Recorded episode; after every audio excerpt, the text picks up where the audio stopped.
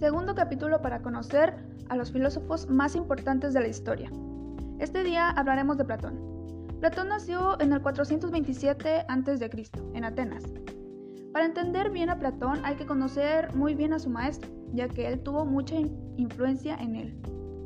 Y para entender bien a un filósofo, un buen método es preguntarse cuál es el proyecto filosófico de esa persona. O en este caso preguntarse qué era lo que a Platón le interesaba averiguar ante todo. A Platón le interesaba la relación entre lo eterno y lo inalterable, por un lado, y lo que fluye por otro lado. Y es aquí donde entra el mundo de las ideas y el mundo de los sentidos. Él opinaba que todo lo que podemos tocar y sentir en la naturaleza fluye, Absolutamente todo lo que pertenece al mundo de los sentidos está hecho de una materia que con el paso del tiempo termina desgastándose, pero al mismo tiempo todo está formado por un molde eterno e inmutable. Por ejemplo, un caballo. Un caballo está hecho con un molde que nos hace distinguirlo del resto de los animales. Es decir, si tomamos un caballo como referencia de manera individual, va a fluir al final. El caballo va a morir, pero el molde con el que está hecho ese caballo va a permanecer eternamente. Platón afirma que lo eterno no es algo físico, algo que se pueda tocar. Lo eterno son esos moldes. A esos moldes Platón les llama ideas.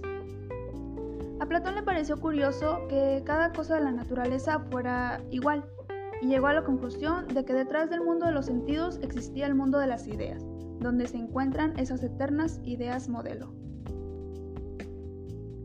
Él pensó que no nos podemos fiar de algo que fluya tan rápido, algo que va a desaparecer.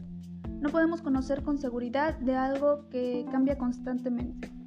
Únicamente podemos tener conocimiento de aquello que vemos con la razón. Si en una clase un profesor pregunta cuál es el color más bonito del arco iris, seguramente va a haber muchas respuestas diferentes. Unos dirán que el amarillo, otros dirán que el rojo o el azul. En cambio, si un profesor pregunta ¿cuánto es 2 más 2? va a haber una sola respuesta, porque es una respuesta que nace de la razón de un juicio emitido por la misma razón.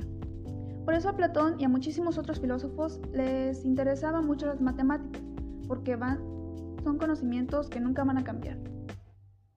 Y ahora bien, para Platón el ser humano también está dividido en dos. Por un lado está el cuerpo que fluye y por lo tanto pertenece al mundo de los sentidos. Y por otro lado se encuentra el alma, inmortal que es lugar de la razón y por lo tanto pertenece al mundo de las ideas. El alma, como no es material, no es algo que podamos tocar.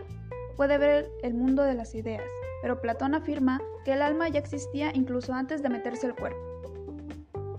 Pero en el momento en el que un alma se despertó dentro del cuerpo humano, se olvidó del mundo de las ideas y junto con él esas ideas perfectas.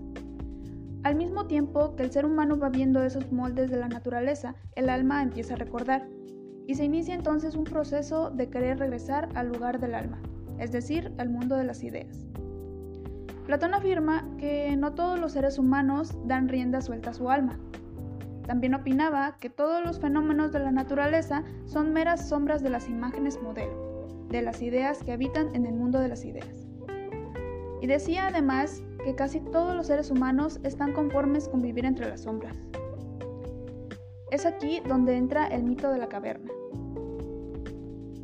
Un mito que trata sobre unas personas que estaban encadenadas de pies y manos dentro de una caverna. Esas personas nada más veían las sombras de unas figuras proyectadas en una pared, que para ellos representaba la realidad. En un momento uno de ellos se desata y decide ver qué es lo que provoca esas sombras. Al ver tanta luz hecha por una fogata se ciega un poco, pero al salir de esa caverna queda totalmente asombrado por toda la variedad de figuras y por toda la luz que había y todo lo que no conocía. Al encontrar esto, esa persona va con sus compañeros a decir todo lo que acababa de encontrar. Estos no le creyeron ni una sola palabra, diciendo que lo que era realidad era solamente lo que ellos veían, así que decidieron matarlo. Al analizar esto, suena un poco como lo que pasó con el maestro, Sócrates. Lo condenaron porque nadie creía en él. Bien el mito de la caverna se encuentra en el diálogo La República de Platón, en el que también Platón proporciona una imagen del estado ideal. Platón piensa que el estado debe estar gobernado por los filósofos, y para justificar esta propuesta lo explica tomando como ejemplo el cuerpo humano. Él dice que el ser humano está dividido en tres partes, cabeza, pecho y estómago, y cada una de estas partes le corresponde una habilidad del alma. A la cabeza le corresponde la razón, al pecho le corresponde la voluntad y al estómago le corresponde el deseo. Y además a cada una de estas habilidades del alma le corresponde una virtud. La razón le corresponde la sabiduría. A la voluntad debe mostrar valor y el deseo hay que controlarlo para mostrar moderación.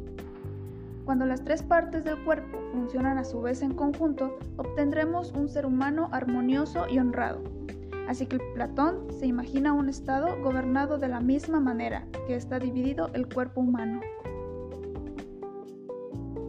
Eso fue todo por hoy. Muchas gracias por haberme acompañado en este día lleno de aprendizaje. Los saluda su amiga Katia Ochoa. Recuerden comer bien y tomar agua.